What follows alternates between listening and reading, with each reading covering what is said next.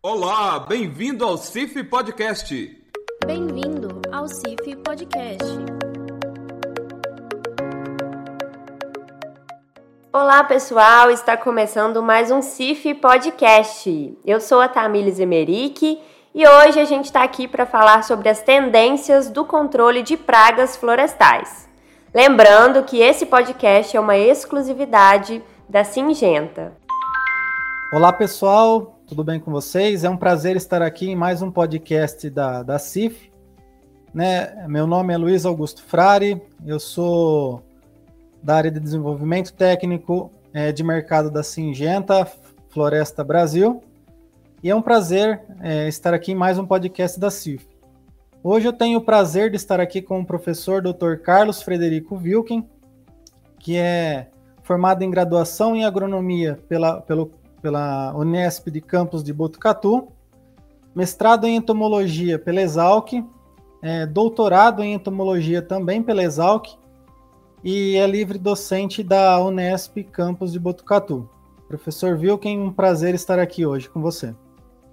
Boa tarde a todos aqui, é um prazer, obrigado pelo convite para a gente estar conversando aqui um pouco sobre o problema de pragas florestais. Bom, professor, como você acabou de, de comentar, acho que as pragas florestais são um dos grandes problemas né, da, do segmento florestal. E nesse ano de 2021, a gente tem observado um aumento no ataque das principais pragas né, do segmento florestal, principalmente quando a gente fala da cultura florestal, da cultura do eucalipto. Olhando para esse cenário né, atual, quais os fatores que podem ter influenciado para o aumento da, da infestação dessas pragas? Então, Luiz, é, na verdade nós já estamos num crescente aí nos últimos pelo menos três anos, né? Pelo, pelo IPEF, nós temos o Programa de Proteção Florestal, né, que nós chamamos de PROTEF, e nós fazemos uh, todo ano aí um levantamento junto com as empresas florestais e alguns produtores florestais também, né, que nos respondem. Né, nós fazemos um levantamento, um formulário né, que, é, que é enviado, para a gente ver os problemas de pragas né, e doenças né, ao longo do, de cada ano. Então, nós começamos aí, nós estamos fazendo isso desde 2010, então nós já estamos hoje com 11 anos de dados, então a gente vai acompanhando. De maneira geral, até 2018, mais ou menos, 17, 18, é, a, a, proporção da área de efetivo plantio, né? Aí nós estamos considerando, infelizmente ainda nós não conseguimos abranger é, toda a área é, de eucalipto plantada. Né? Nós consideramos das principais empresas florestais né, do Brasil, praticamente né, todas as que têm aí pelo menos 30, 40 mil hectares para cima acabam participando disso? Uh, e que estão associadas ao IBA, alguma associação né, florestal mesmo, tá? Uh, e alguns produtores que acabam né, nos fazendo isso. Mas isso dá uma média de um, mais ou menos 2 milhões a 2 milhões e 400 mil hectares né, de área plantada, né? pensando que o eucalipto hoje chega a quase 7, mas isso nos dá pelo menos uma, um retrato bom do que está acontecendo. Então, de 2010 até 2017, mais ou menos, a proporção da área com problemas de pragas, e nesse caso a gente especifica muito bem que são pragas de parte aérea, de campo, nós excluímos isso, as formigas cortadeiras os cupins, porque são problemas que afetam a formiga, afeta quase 100% da área, então isso não seria muito representativo para esse tipo de levantamento. Mas pensando aí nas principais pragas, nós teríamos as exóticas, que é o caso do psilídeo de concha, o percevejo bronzeado, a vespa de galha agora, o gorgulho do eucalipto, que é do gênero Goníferos. Ah, como nativas, a gente inclui as lagartas esfoliadoras de maneira geral, mas principalmente a Tirinteina arnóbia, que é a lagarta parda, tá? mais costalimaita e psilídeo de ponteiro, mais ou menos é de, nessa, nesse, nesse grupo né, que tenha aparecido com uma certa constância. Nesse universo, até o que a gente falou, 2010 até 2017, mais ou menos de 10 a 15% dessa área foi atacada por essas pragas, tá? No geral. 2018 até agora, né, 2018, 19 e 20, né, isso tem um salto, né? Passamos aí em média a 30% da área afetada por pragas, tá? Então, é, é uma sinalização muito clara. Lógico assim, de um ano para outro pode ter uma variação com relação o número de empresas, de área né, que foi atacada, mas a, pro, a proporção ela é, se mantém, né? Então isso tem aumentado. Uh, aí nós temos algumas hipóteses para isso, né?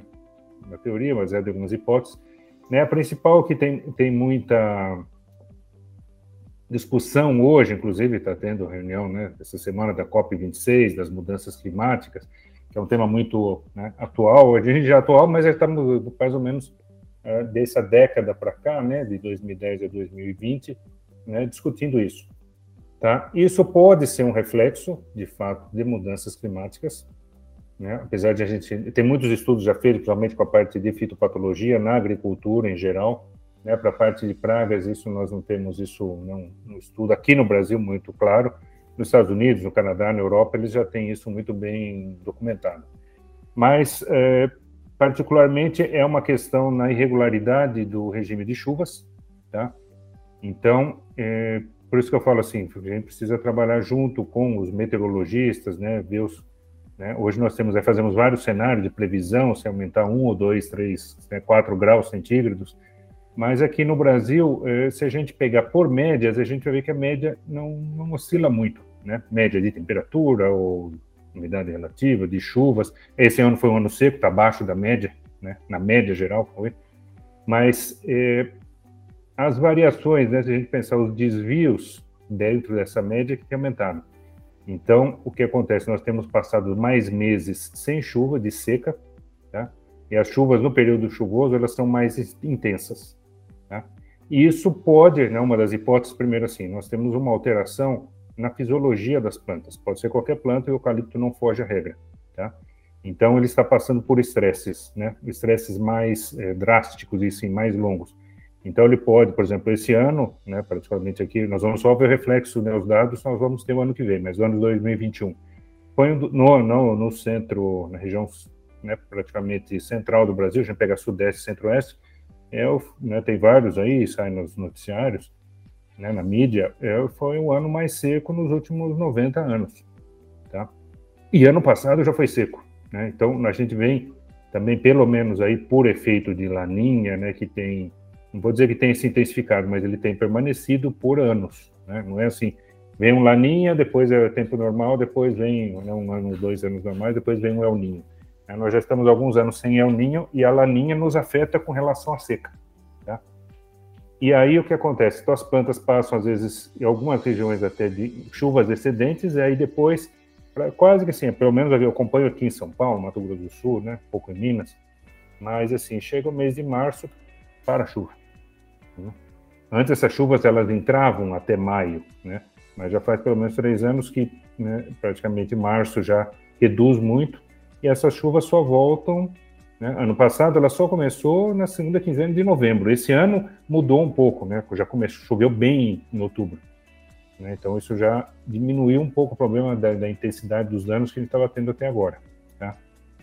E uh, então a gente precisa compreender isso porque primeiro todo melhoramento genético, né, se a gente pensa, eucalipto, isso é mais complicado nessas espécies florestais da, da agricultura, porque ele é, é, é, de longo prazo, né?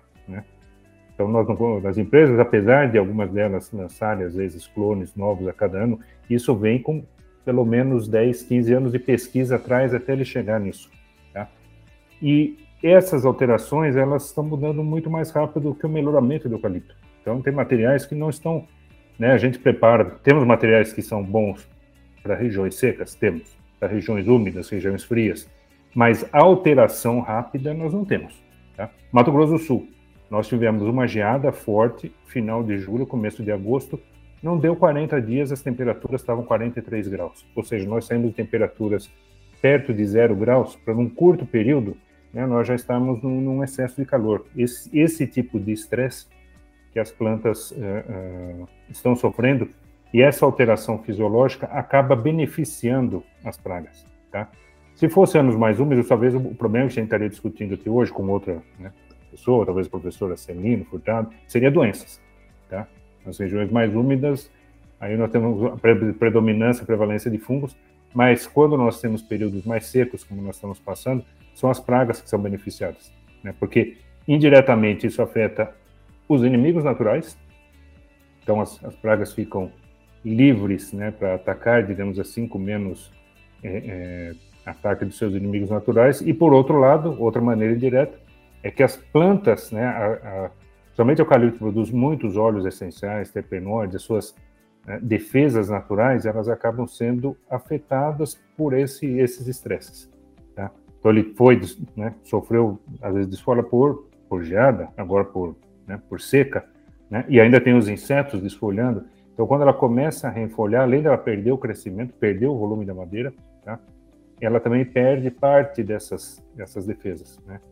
E aí, e assim, e é um cenário muito claro que a gente acompanhou agora no Mato Grosso do Sul. Né? Nós estamos acompanhando dos maiores surtos de lagartas né, que estamos registrando. A gente vai ver esses, esses dados consolidados só no início do ano que vem, mas que a gente acompanha hoje junto com as empresas, junto com a Reflora MS, que é a Associação dos, dos Produtores do Mato Grosso do Sul, e esse ano, só no ano do Mato Grosso do Sul, passou de 650 mil hectares desfolhados. Desfolhas intensas, desfolhas seguidas, não é uma desfolha, às vezes são duas, três desfolhas da mesma área. Tá? Então, e essas desfolhas, elas, assim, agora começou a chover, diminuiu bem o problema. Tá? Então, agora as plantas tentam recuperar. E aí, provavelmente, né, vamos acompanhar como é que vai ser 2022, mas já no início do ano pode ser que voltem os surtos. Tá? Sim. É, e você comentou também agora de lagartas, né? Esse ano também a gente notou aí é, o aumento né, de certas espécies de lagartas, né? A gente pode dar aí um, um exemplo da da panopla no Mato Grosso do Sul, que também acabaram se tornando espécies importantes aí no segmento florestal. Então a gente pode linkar esses mesmos fatores aí de aumento das pragas também com relação a essa, esse aumento também dessas espécies novas? Essas espécies novas também estão se, se sobressaindo por conta desses mesmos fatores? Provavelmente sim, Luiz. Então, essa é uma espécie que nós temos um problema de identificação. Então, assim, por, então, né, quando eu participo às vezes de outras lives ou de entrevistas, né, vem produtores, são empresas, eu, professor, essa é uma praga que veio de fora também? Não, é nativa. Mas como é que ela apareceu do nada assim? Porque ela já estava vindo já há alguns anos, né, desde 2016. Só que aí uh, na região, né, uh, Mato Grosso do Sul, para de São Paulo, é, normalmente ela é citada como complexo glena, porque as lagartas são, a gente está chamando de lagarta medideira, tá? Elas são verdes, médio, médio palmo, mas é, né, não tinha ela bem identificado. Né? Aí quando intensificou esse surto, que foi de final 2020 para 2021, e aí que nós fomos estudá-la mais a fundo, né, conhecer um pouco a biologia dela e a taxonomia, e aí nós verificamos que, é, né, que se tratava de uma espécie, é, digamos assim, nova para o eucalipto, tá? E o gênero Iridopsis já ocorria, mas nunca teve a identificação da espécie, tá?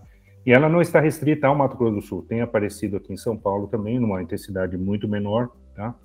É, em Minas tem algumas Erinopsis, ainda não está confirmada que é a mesma espécie que chama Panopla, tá? Mas aí provavelmente assim esses esses estresses dispararam uma espécie que era secundária? Ocorria a, espécie predominante sempre foi a Tirinteina a lagarta parda, que, que está lá ainda, tem ocorrido junto, mas inverteu, tá?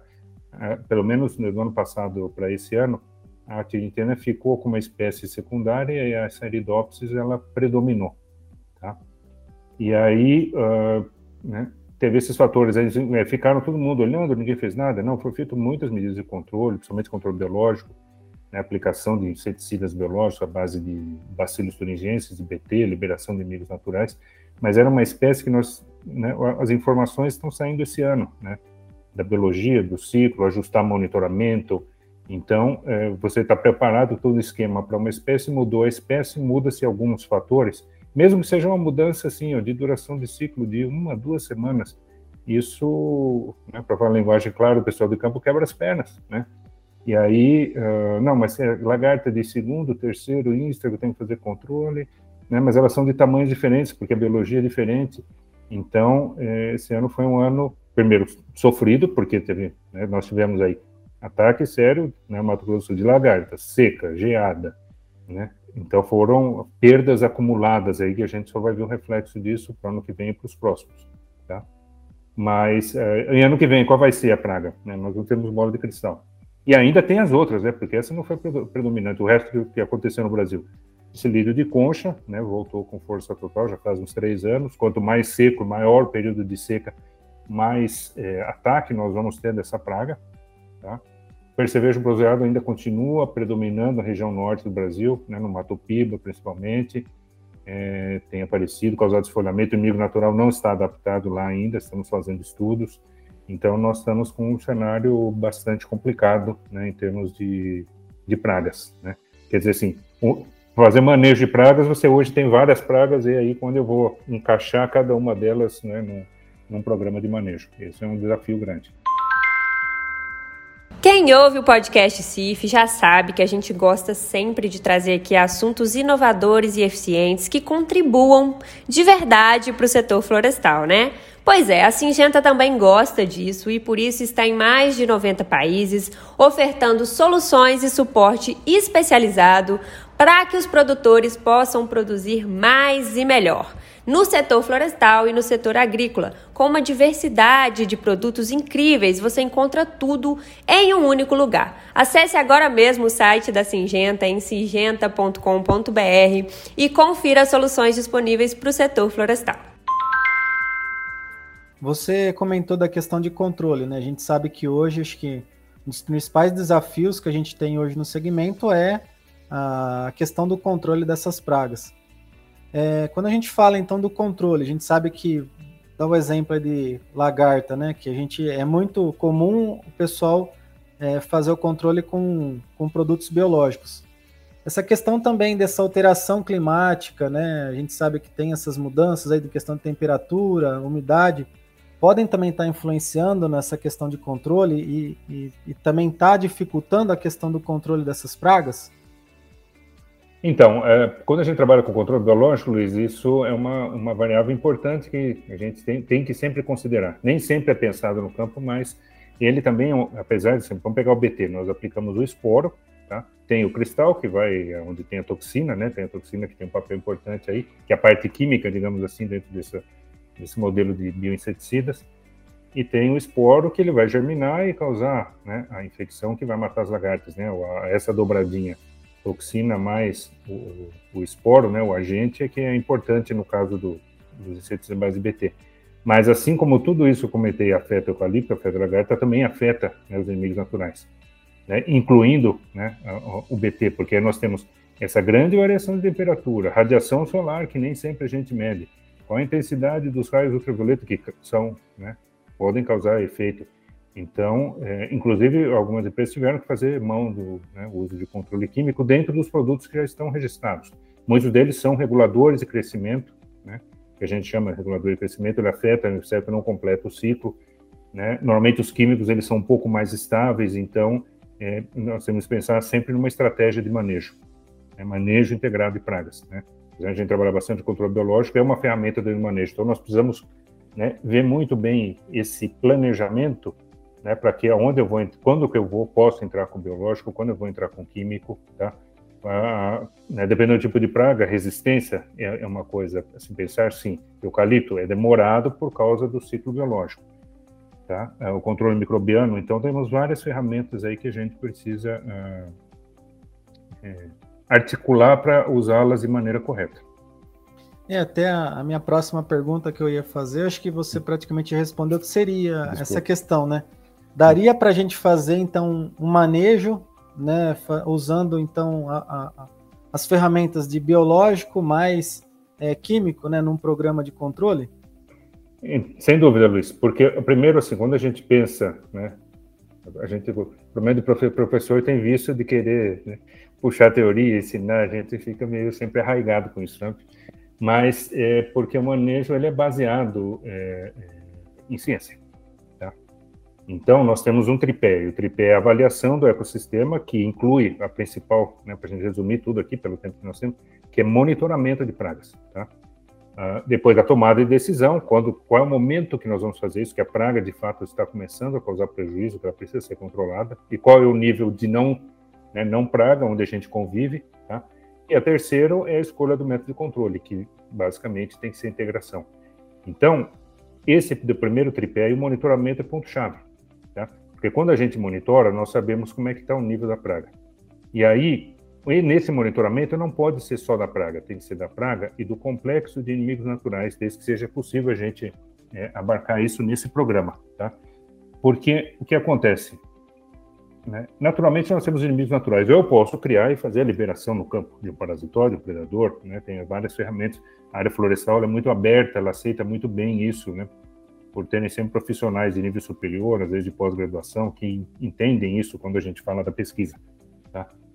Mas eh, se eu faço monitoramento, eu vejo que o meu nível de controle biológico de parasitoides, de predadores, etc., está muito baixo, é porque já está ocorrendo um desequilíbrio. Tá? Para nós da área florestal, fica muito claro, porque quando a gente trabalha com agricultura, soja, milho, algodão, qualquer cultura dessa, normalmente a, a, a principal explicação é o desequilíbrio biológico pelo excesso de de defensivos. Excesso de agrotóxicos, aplicando muito inseticida, fungicida, né? E a gente sabe que isso ocorre em várias culturas porque é de fato um, um excesso às vezes que, que, é feito por parte dos agricultores. Mas a florestal, né, principalmente eucalipto e pinos, se aplica muito pouco, né, no geral dessas pragas, a parte aérea que a gente está comentando. Então, o desequilíbrio ele vem ele é por vários fatores, inclusive esses climáticos, né, a monocultura é, mas a parte florestal ainda nós estamos preservando 25%, 30% de reserva legal, APP, é todo um sistema, às vezes, que acaba não sendo feito propositalmente, mas acaba criando um mosaico. Então, nós temos um ambiente que seria mais propício para o controle biológico. Mas, mesmo assim, o nível é baixo. Tá? E aí, em alguns casos, quando nós temos o monitoramento, às vezes, assim, o nível da praga está muito alto, alto do inimigo natural está baixo, então, aí seria o momento de a gente quebrar o ciclo da praga usando um químico que dá uma resposta né, rápida, de todos, tá? Posso pegar desde um piretroide, que é pouco seletivo, e, mas que me dá uma resposta muito rápida, tá? até um produto de resolver crescimento, que ele é bastante seletivo, inimigos naturais, abelhas, etc. Tá? Mas aí eu tenho que ter esse retrato, faço a, a recomendação, tá? faz a aplicação, baixei esse nível para evitar a minha perda. E aí, né, aí eu vou entrar, depois disso, passado o período residual, desde que não tenha mais efeito, aí eu vou entrar com um programa de liberação de novo, de intensificação do controle biológico. Né? Fazendo um paralelo com uma coisa que hoje tá, também foi muito atual, né, problema, problema de incêndios. Né? Às vezes nós temos que fazer o primeiro combate com incêndio na hora que estamos com incêndio de grande proporção, e depois fazer o rescaldo. Né? Nesse caso, às vezes o rescaldo é feito pelos inimigos naturais. Né? Então, a gente compreendendo um pouco isso, aí a gente acaba tendo sucesso. Tá? Sim. Bom, para a gente finalizar também a nossa conversa, é, você comentou que assim a gente não tem bola de cristal, né, para a gente saber o futuro, mas o que, que a gente poderia então estar tá esperando aí para o próximo ano ou para os próximos anos aí, com relação a essa questão de pragas de, na questão florestal? A gente pode ter aí algum algum indicador de alguma, de alguma praga que pode estar tá aparecendo, alguma praga nova também que pode estar tá aí surgindo aí nos próximos anos. O que, que a gente poderia estar tá falando então no cenário nos próximos anos da questão de pragas florestais? Tá, pelo menos assim, para o próximo ano, vamos devagarinho. Assim, Isso. É, uh, assim, a tendência é para o ano que vem, pelo menos assim, o que nós temos de projeções meteorológicas ou climáticas, né, pelo menos as, por, por estações, né? Mas eles conseguem dar ainda alguma algum acerto né, no período aí de três, seis meses por aí. Mas ainda nós temos influência do fenômeno Laninha, tá? que é caracterizado, pelo menos na região centro-sul do Brasil, por períodos de temperatura mais amena, mais, mais seco. Tá? Então, se a questão da seca continuar, né, ou ela já começar, o período de chuvoso ali for curto, esse ano já melhorou um pouco em relação ao ano passado. Mas se ele, a partir de março, começar a secar, uh, esses problemas com pragas, eles vão continuar, infelizmente. Tá? Agora, com relação a riscos, né, vamos falar assim, é, pragas novas, nós temos uma que já detectamos ano passado, em 2020, que é uma nova vespa de galha, foi encontrada aqui em São Paulo. Né, ela está muito restrita ainda, a questão toda a pandemia nos, né, nos prejudicou muito nós na pesquisa, os próprios pesquisadores das empresas, em fazer visitas de campo, então nós não temos muito bem o cenário de como é que está essa praga. É, pelo tempo que ela está estabelecida, depois de um ano no mesmo, né, nos mesmos pontos, a gente continua encontrando a praga, que é uma vespa de galha chamada Ophelinus maskeli, tá? Mas nos outros países, a não ser na Indonésia, que causou um problema muito sério, nos outros países ela não foi uma praga muito séria. Tá? Aonde ela já está presente, que é no Oriente Médio, próximo de Israel, é, né, esses países no, no, sul da Europa, ela não, não foi um problema tão sério quanto a leptospira invasa, a vespa de galha, que nós já temos presentes aqui. Tá? Então, nós estamos ainda acompanhando, mas essa é uma praga nova que já está aí.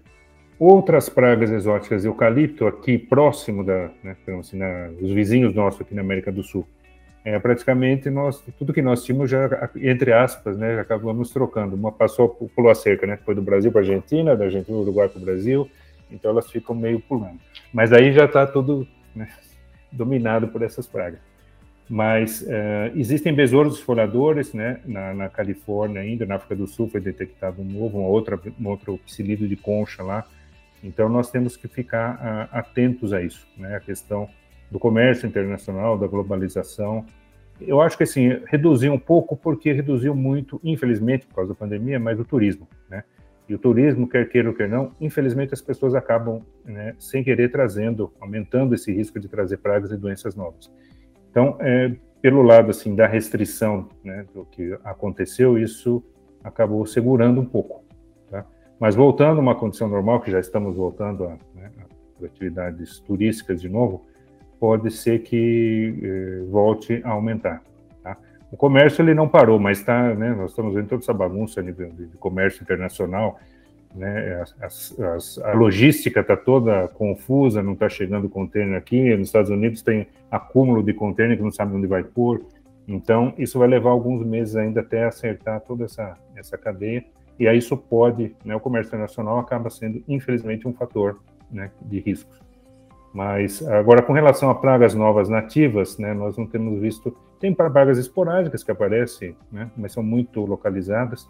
Não sei que tem alguma mudança climática seja mais evidente, né? Uh, e outra coisa é a expansão do eucalipto. Hoje nós estamos plantando eucalipto do Rio Grande do Sul até o Amapá, né?